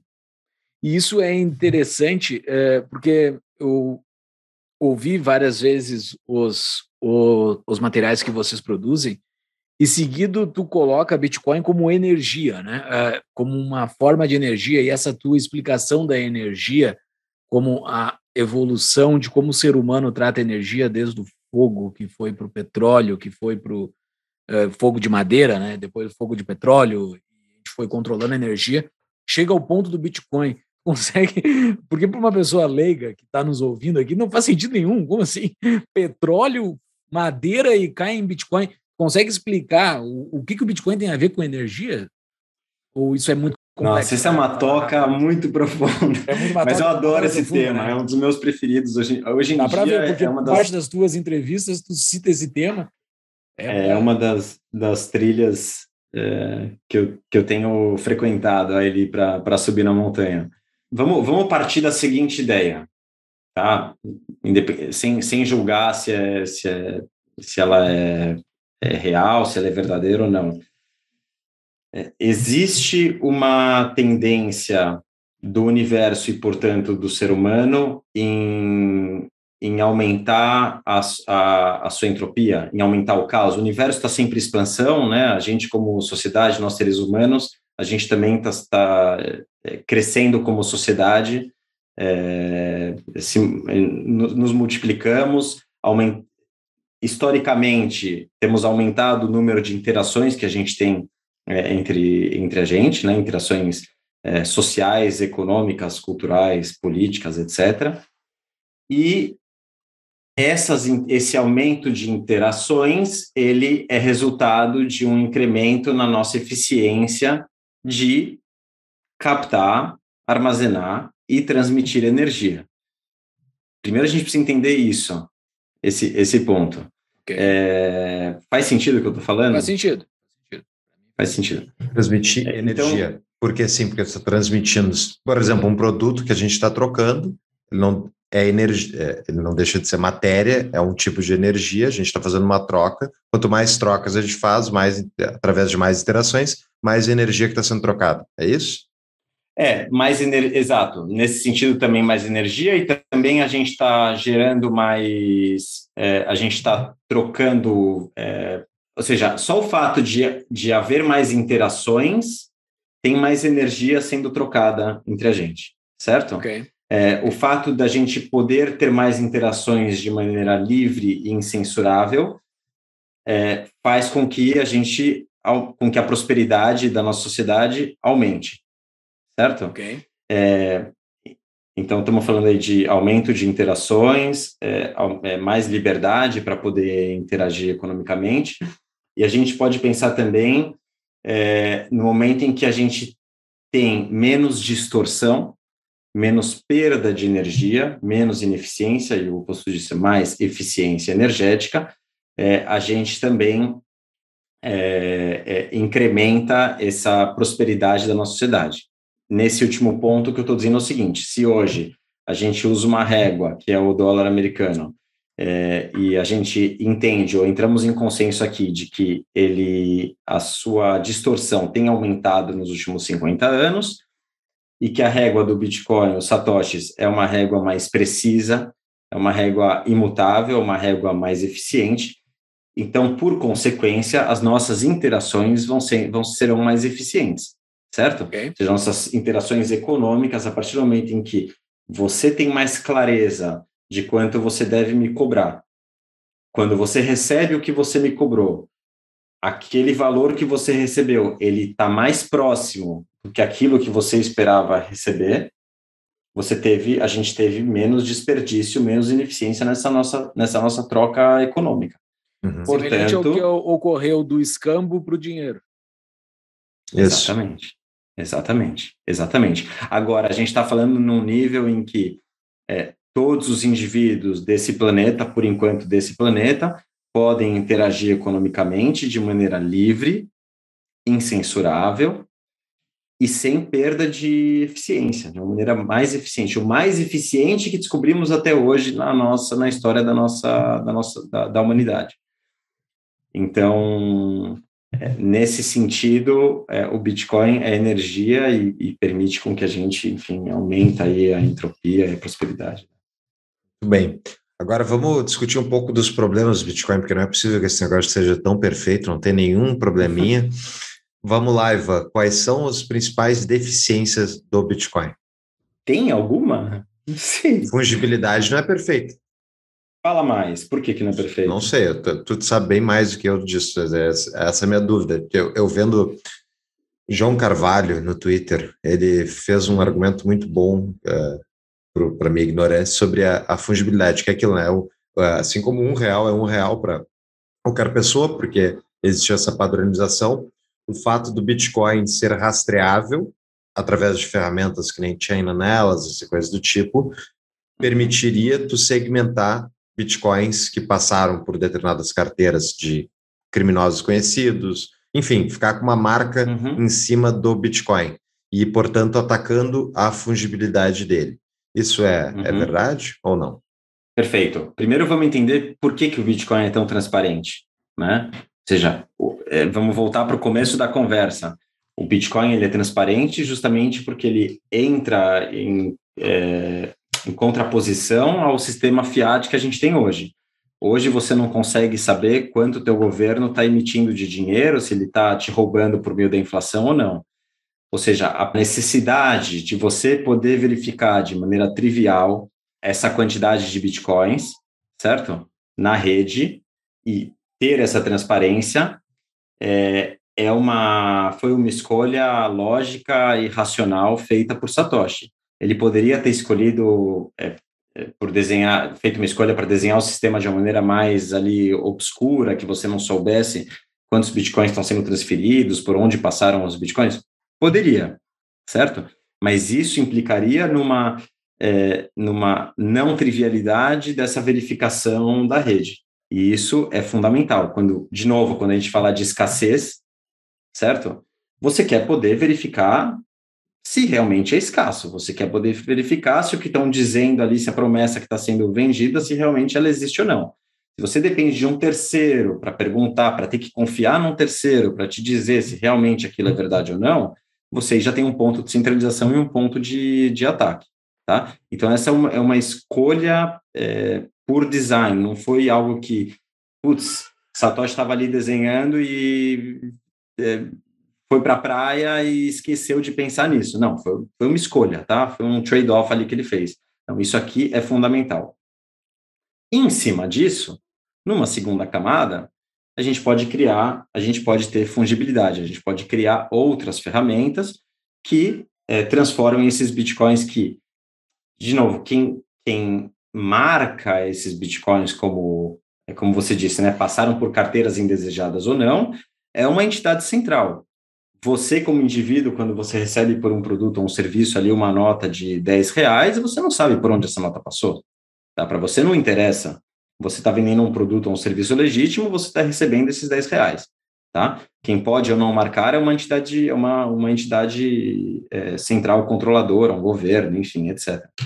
É, então, se você acredita que em algum momento chegaremos a uma economia circular de Bitcoin, até essa fungibilidade no protocolo base que a gente está falando, na minha opinião, hoje, me parece irrelevante. Ainda assim, se não é irrelevante, ela é resolvida numa segunda camada, numa sidechain como a Liquid, ou seja, para quem está escutando e não querer parecer muito técnico, existem é, é, ferramentas criptográficas que, que você pode usar, que podem usar hoje, que são é, simples ou se tornarão é, mais simples de usar, em que determinado Bitcoin que eventualmente foi marcado é, como numa, numa, lista negra, é, ele seja ele, ele perca essa rastreabilidade, né? Perca seu histórico passado e volte ali é, novinho na, na, na economia. Então, eu não vejo não vejo o problema de fungibilidade, eu entendo a escolha que Satoshi fez e acho que foi necessária e não poderia ser de outra forma. Se fosse assim, né, é, aí começam os discursos de outras é, propostas de, de altcoins, criptomoedas, dizendo, não, mas a minha, a minha é mais é, fungível porque é mais anônima. É, não é bem assim, tá? Não é bem assim. A, a anonimização, primeiro que ela não vem por padrão, ela depende também é, do comportamento do usuário, de como a Monero, por exemplo, depende de como o usuário é, fei, usou aquela, aquela moeda, se ele pegou numa exchange ou não, se ele deu dados para adquirir aquela, aquela criptomoeda ou não. E ainda assim você tem um problema de, de centralização assumido pelo criador do, da, da Monero, que é muito mais fundamental do que essa possibilidade de fungibilidade que a gente está falando. Né? Então, voltando de novo para o início da conversa, Primeira coisa, por que o Bitcoin existe? É um, um dinheiro que seja resistente à censura e imutável. Ponto. O resto deriva disso. As escolhas que foram feitas no design derivam é, desse princípio desse princípio básico. Bem, não tem mais nenhum defeito? Esse foi um que você que você citou, né, para é. me ajudar. É que é, eu, eu, eu entendo o questionamento, eu entendo a provocação, é, provocação no bom sentido, né? uhum. né? Assim, provocação intelectual para a gente pensar em, em defeitos, em, em, problemas do Bitcoin. Eu já fiz essa jornada, já fiz essa, essa trilha algumas vezes. Hoje eu tenho mais clareza dos porquês, entendeu? Então, é isso que eu acabei de falar, né? Do porquê as escolhas, por que, que ele é tão transparente, né? É, eu acho que ter clareza dos porquês é como, de novo, usando um, um exemplo bem perfeito, tá? Mas a gente olhar um, um navio, né, um barco e falar assim, pô, mas o cara podia ter usado outro material. É muito fácil falar isso, né? Mas a gente tem que entender primeiro é, por que, que o engenheiro escolheu usar aquele material naquele barco? Qual o tipo de viagem que aquele barco ia fazer? Qual o tipo de transporte? É, que tipo de que, que ele ia transportar? São pessoas? É carga? Qual é a velocidade que ele quer atingir. É importante que qualquer pessoa possa, possa é, manobrar esse barco, ou são só algumas pessoas que, que vão ter conhecimento para manobrar esse barco? Então, entender os porquês da, do desenho do sistema, acho que são fundamentais para tirar essa, essa nuvem aí da frente de, de enfim, é, defeitos, defeitos do Bitcoin, né? Bem, ótimo.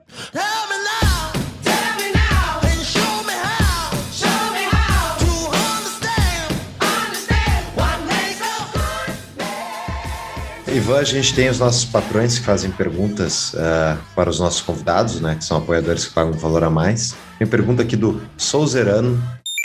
Momento, patrão, pergunta. Como diversos fundos de investimento estão habilitados a investir em Bitcoin, a correlação do BTC com a Nasdaq aumentou significativamente nos últimos seis meses. Assim, o mercado pode alterar fortemente seu preço, Exemplo, vendendo ou comprando Bitcoin via MicroStrategy.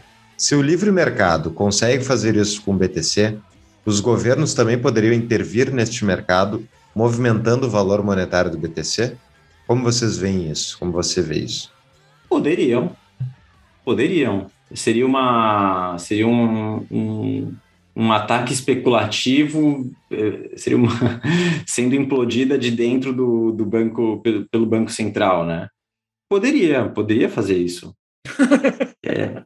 Eles vão vender, não, eles não têm muito o que fazer, né? Porque se eles, se eles, eles não têm como vender Bitcoin sem ter comprado, e portanto, tipo, eles não têm como tocar o preço para baixo sem antes puxar ele para cima e aumentar ainda mais o incentivo econômico das pessoas entrarem no sistema. Exato, e acho que talvez respondendo, estou pensando aqui enquanto está falando, né? E, e ao quem fez a pergunta, no curto prazo, se essa é tua, acho que essa talvez seja a tua preocupação, né? Se pode ter uma movimentação, talvez você está fazendo um trade, o que a gente não recomenda que você faça, né? É, porque isso, isso se você está fazendo um, um trade de curto prazo, é como a dança das cadeiras, né? Se, se acontecer esse ataque que você está falando, de um governo, alguém grande entrar e manipular o preço, é, o preço em fiat, né? Ou seja, preço em dólares no curto prazo, a música pode parar e você ficar sem cadeira, né? Você se deu mal.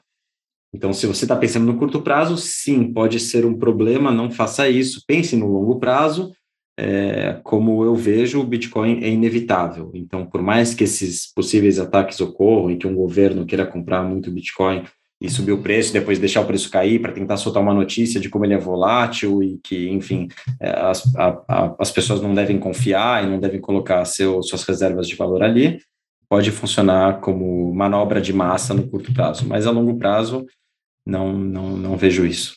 Não, não vejo como acontecer, pelo contrário o Leonardo perguntou se você acredita que com a evolução tecnológica, a capacidade de armazenamento em um HD vai ficar tão barata que, com o tempo, uh, que vai fazer sentido aumentar o tamanho dos blocos sem correr o risco de aumentar a centralização? Isso poderia Não. matar a Lightning? Não. São duas perguntas. Acho que a primeira pergunta se dá para aumentar o armazenamento. Acho que sim, não sou um cara técnico nesse ponto para justificar a minha resposta do porquê sim, mas sim, você poderia ter mais. Claro, é o, é o, que a gente vem vendo, né? Enfim, tem essa progressão, não tem uma complexidade muito grande, diferente dos chips, né? Para você armazenar é, informação num, num, disco rígido. É, mas isso não, isso não implica na questão do aumento dos blocos, porque você tem também uma, uma questão do, do tempo que você precisa transmitir essa informação, né, para que todos os nós da rede é, entrem em consenso de, das transações do, do bloco que, ele, que eles estão. Então, o tamanho do bloco não é só, é também uma questão de todo mundo poder ser soberano, enfim, ter sua cópia aí do livro caixa, mas não é só isso. Tem uma questão de latência também da rede aí para receber essas informações. Se você tiver é, muita informação para ser transmitida, é, você tem uma complexidade aí para que todo mundo receba essa informação num, num, prazo de tempo aí que esteja nos 10 minutos mais ou menos de cada bloco e entre em consenso de qual o próximo, de qual bloco foi minerado e quais, quais transações entraram. Ivan, tu acredita que o que a maior vê se meu argumento tá, meu raciocínio está certo. Eu acredito que entre todas as coisas que a que o Satoshi fez ao unir essas diferentes partes que já haviam sido discutidas há muitas décadas, como tu comentou antes, que eu acredito que a melhor característica, a maior especialização que o Satoshi demonstrou ao criar Bitcoin é na teoria de, dos jogos. A utilizar a teoria dos jogos para criar um, um ralo no meio do sistema Fiat, que é como um buraco negro, e ele vai sugando valor para dentro ao longo do tempo devido a incentivos econômicos. Esse me parece ter sido o maior diferencial da criação dele. E é por isso que, inevitavelmente, na minha visão, os governos vão acabar correndo para minerar e comprar Bitcoin para tentar salvar as moedas deles. Tu concorda, discorda? Por favor, comente. Concordo plenamente. Está perfeito o que você falou. É, essa peça do quebra-cabeça, né, a, te, a teoria dos jogos, é fundamental para que o sistema se retroalimente, né? Para que tenha esse incentivo, porque é aquilo que eu falei é, numa parte da nossa conversa, espero que tenha ficado claro para quem para quem está escutando, a descentralização ela emerge por causa dessa teoria dos jogos, né? Ou seja, faz mais sentido você cooperar com a rede do que atacar a rede, e por isso você tem mais gente competindo por essa por essa recompensa e essa competição ela é, ela resulta nessa na descentralização. Então essa teoria dos jogos que acho que está também muito é, fundamentada ali usando o egoísmo racional, né, objetivista aí de, de cada um da rede, né, cada um agindo em benefício próprio, mas esse benefício ele é, de certa forma é, proporciona uma melhora total do sistema, porque todo mundo está agindo em benefício próprio, né? É, é, que fecha fecha o circuito, fecha o sistema e, e, faz com que com que o negócio funcione. Porque é, é interessante o Bitcoin, ou seja, fora do Bitcoin você tem essa essa possível imprevisibilidade do indivíduo, né? Ou seja, como você vai confiar que o indivíduo vai agir daquela forma racional? Né? Nem sempre o indivíduo age de maneira racional, mas num sistema fechado, é, enforce, né? Que está ali obrig, é, todo, todo mundo está ali voluntariamente, né? Mas você participa voluntariamente. Para você participar, você tem que atender às regras do jogo e as regras do jogo te motivam a, a, a, atuar em benefício próprio, né, a não chantagear, a não tentar enganar o, o sistema, faz com que, com que o sistema funcione e se retroalimente. Então, sim, a sua pergunta é perfeita. A gente tem muita dica de material de leitura, assim, no decorrer do episódio, mas tu tem alguma outra dica? O que o pessoal lê para aprender mais sobre Bitcoin? Seja livro, seja artigo, for. Chaves, como dizia meu velho avô, se quiser chegar a ser alguém, devore os livros. Quê? Que devore os livros. Tem muita coisa boa sobre Bitcoin. É, cada, cada um, é, cada indivíduo, acredito que se toca é, por um lado, né, por uma perspectiva. Eu, particularmente, o livro que me fez mergulhar na toca e, e realmente entender o Bitcoin foi o Mastering Bitcoin, do Andreas Antonopoulos, que é um livro técnico, mas para mim, na época, foi como: ah, peraí, esse negócio é sério, não é, não é brincadeira. Né? Uhum. Tem, tem, tem uma lógica aqui, tem um sistema construído em cima disso. Então, se para você é importante entender um pouco mais a parte técnica para falar, bom, não é que eu estou confiando em fulano que me disse que o negócio é bom, deixa eu ver isso aqui, se qual é a matemática do negócio para acreditar, eu acho que é um bom caminho. É, se você se você é um, é um libertário ou gosta de economia austríaca, é, eu acho que o livro do Safe Dino, primeiro, é, o padrão Bitcoin, tem tradução aí que inclusive foi feita pelo Guilherme Bandeira, acho que é uma boa recomendação para entender um pouco mais da história do dinheiro, isso também foi uma toca é, importante para mim, que não é tão óbvia, né? Acho que entender o que é dinheiro, qual é a história do dinheiro. Uh, acho que são dois livros bons aí direto aí falando de Bitcoin que podem ajudar. Se você está começando agora, a primeira vez que está ouvindo falar, que é algo mais básico para entender do que a gente está falando, talvez o primeiro do Antonopoulos, que é, é o, di o, dinheiro da internet, né, The Internet of Money, é, pode ser uma boa recomendação introdutória. É um livro fininho, fácil de ler, rápido, pode ser, pode ser bacana. E se você tem preguiça, tem preguiça de ler, escuta lá os bitcoinheiros, é, essa mas... é a melhor dica de todas aí.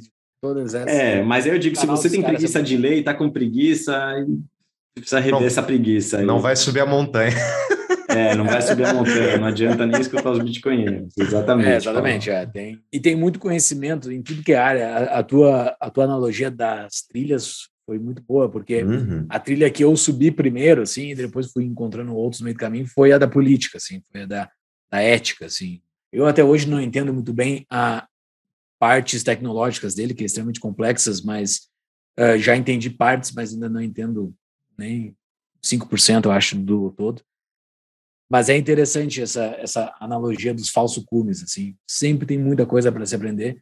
É um mundo muito divertido também, é uma coisa prazerosa, assim, é uma coisa legal, é a história acontecendo diante dos nossos olhos, né? Tipo, os nossos filhos, assim, os nossos netos vão nos perguntar, pai, o que tu estava fazendo naquela época, sabe? O que tu estava fazendo? Porra, estava acontecendo tudo isso e tu não foi atrás disso, sabe? Porra, aconteceu agora, enquanto a gente está vivo. Isso é, isso é fenomenal, assim, isso é bizarro, assim. Tu entrar nos blocos, ver o, ver o bloco 1, ver o bloco 2, que não tem nada dentro daqueles blocos, assim, os blocos tudo zerado. E tu olha os blocos hoje, tem, sabe? Isso está tudo ao alcance de um dedo, assim. Pega e, e vê isso de uma coisa extremamente simples e fácil. Tu pega o bloco Gênese lá para tu ver a história do bloco Gênese, tudo, tudo é bonito, assim, é um negócio muito legal e é impressionante, assim, é, as pessoas não irem pelo lado bonito da coisa. Acho que a coisa é, é, é ética, é lógica, é economicamente viável, é blá, blá, blá, um monte de coisa assim, mas ela é bonita também. Ela é, é, é tudo é uma coisa legal que está acontecendo enquanto estamos vivos. Assim, é tipo é tipo os, os, os bisnetos perguntando para os caras que estavam quando foi assinada a, a, a carta de independência aqui dos Estados Unidos. Porra, tu não, tu não viu aquilo acontecer, tu não estava vendo aquelas discussões dos, daqueles federalistas, tudo acontecendo, tu não participou daquilo, sabe? Eu acho que é compromisso de uma pessoa que tem a cabeça um pouquinho mais estruturada e, e, e tem curiosidade do mundo, tá sabendo o que é o Bitcoin. Então, existem muitos motivos para subir nessa trilha. É, exatamente. É, é, é apaixonante. É apaixonante. Tem que entrar na toca e deixar uma cordinha assim para depois poder Exato. sair, senão você não sai mais. É viciante, não, não é apaixonante, é viciante. dentro. Bitcoin é, é impressionante mesmo. Mas, olha, Ivan, muito obrigado, aprendi bastante. Obrigado a vocês. E é isso para seguir vocês. Onde é que vai estar tudo nas show notes, todas as referências faladas, mas ah, dá um arroba aí para o pessoal ah, já passar a seguir vocês, quem não conhece ainda. Perfeito. A gente, é, obrigado por, por fazer essa, essa pergunta aí para o encerramento, porque a gente é muito ruim de marketing, a gente é muito ruim de propaganda, a gente é o, o profeta que fica ali falando assim, quem passar ouviu, quem não passar não ouviu também, paciência. É, então, mas é sempre bom lembrar de, enfim, das referências aí para o pessoal seguir a gente.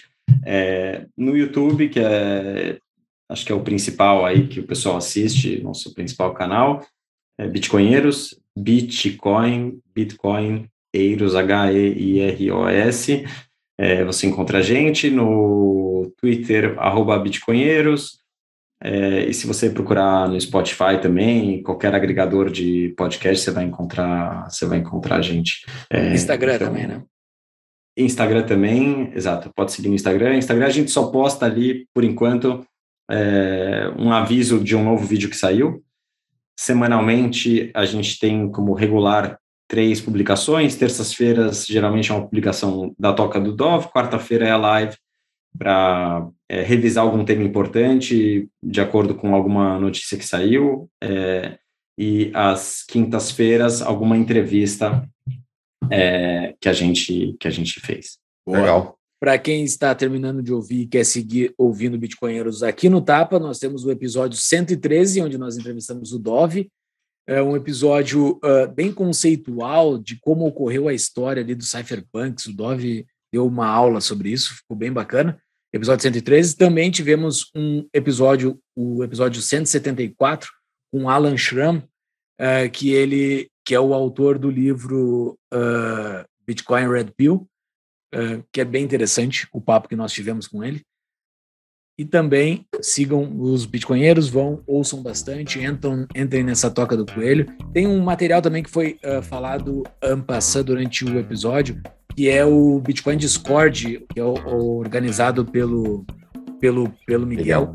Tem muito material em português, para quem quer mergulhar e não conheça o inglês, tem muito material em português lá dentro. Então, é o Bitcoin Discord. Entre no Discord, procure o Bitcoin, porque é livre para qualquer um entrar lá. Diferente do nosso Discord, que tem que pagar no Apoia-se. Entre no nosso Apoia-se, apoia.se barra Tapa do Invisível e pague 10 pilinha lá para entrar no Discord do Tapa. Acho que era isso, né, Fux? Era isso. Ivan, muito obrigado. Até a próxima. Obrigado a vocês Valeu, pelo convite. Foi um prazer, hein? Prazer e uma honra. Uma honra, cara. Tá bom. Até mais. Até mais.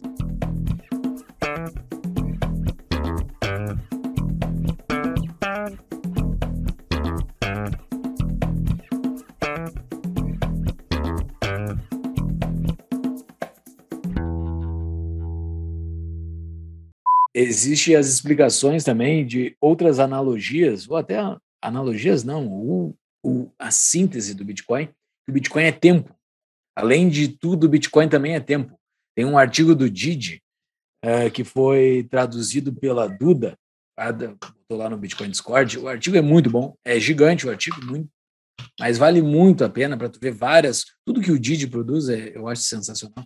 E vale a pena mergulhar, para quem está nos ouvindo, não vamos mergulhar nisso agora, que o Bitcoin também é tempo. Tem várias soluções de tempo uh, que veio no protocolo do Bitcoin, inclusive no, no white paper uh, uh, são oito artigos que ele cita, três é sobre contabilização de tempo como, regi como registro de tempo, que é algo extremamente importante para o funcionamento do Bitcoin. Então, leiam esse artigo.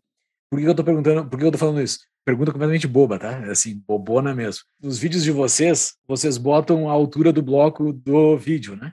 Vocês botam sempre ali para registrar o tempo daquele vídeo, em que momento da história humana aquele vídeo foi para o ar, né? Uh, eu, o meu filho nasceu pós-Bitcoin, meu filho tem três anos, uh, eu não posso saber a minha data de nascimento em Bitcoin porque eu nasci antes do Bitcoin. Mas do Você meu é filho eu posso saber. Eu sou pré-Bitcoin, então eu não tenho uma data de nascimento em Bitcoin. Né? Mas o meu filho tem. Eu fui lá, catei, né? Catei esses dias. E eu não soube escolher qual bloco que eu pegaria para ser o nascimento do meu filho. Era o bloco que estava sendo minerado no nascimento dele ou o bloco que já estava minerado? Qual é o critério que vocês usam? É o bloco que. Pô, é boa pergunta. Eu acho que é o que estava sendo minerado que tem mais lógica, porque ele entrou naquele bloco, sabe? Não, acho que não. É, é o que foi, é o que. Engraçado. Cara, eu acho que você acabou de, de de me fazer refletir sobre, sobre como tornar mais precisa essa definição do bloco. Eu preciso perguntar para o Doc como ele qual faz. bloco utilizar para saber o nascimento do meu filho, entendeu? É, tipo, se eu, eu registrasse preciso... o nascimento do meu filho no momento que ele nasceu, seria no bloco que estava sendo minerado. Né? Mas não necessariamente seria aceito naquele bloco. É, eu preciso perguntar para o Dov como ele faz. Eu marco o último bloco que foi minerado. Que foi minerado, não o que, que estava sendo minerado não que estava sendo minerado. Até porque, claro, vamos imaginar. É, vamos imaginar que um bloco, justo, justo teu filho chegou num, num bloco ali que teve um. É, um demorou mais, né? De, Sim, demorou muito minutos. mais. Demorou 30 minutos. Sim. É muito impreciso, né? Exato, é, exato. Fica, fica, muito impreciso. Não, eu e ele pode não pego... entrar naquele bloco, né? Eu posso botar uma transação ali e a transação não entrar naquele bloco, passar para o próximo. É, é. Então, então eu, eu, eu, pessoalmente coloco o último que foi minerado, como beleza, é. esse foi o último que entrou na, na, na, na rede. Vamos ver se o Dove é responde. Eu vou perguntar lá no Bitcoin Discord. boa. boa. É uma boa pergunta, até para eu alinhar com ele, mas a minha referência é essa. Intuitivamente é essa.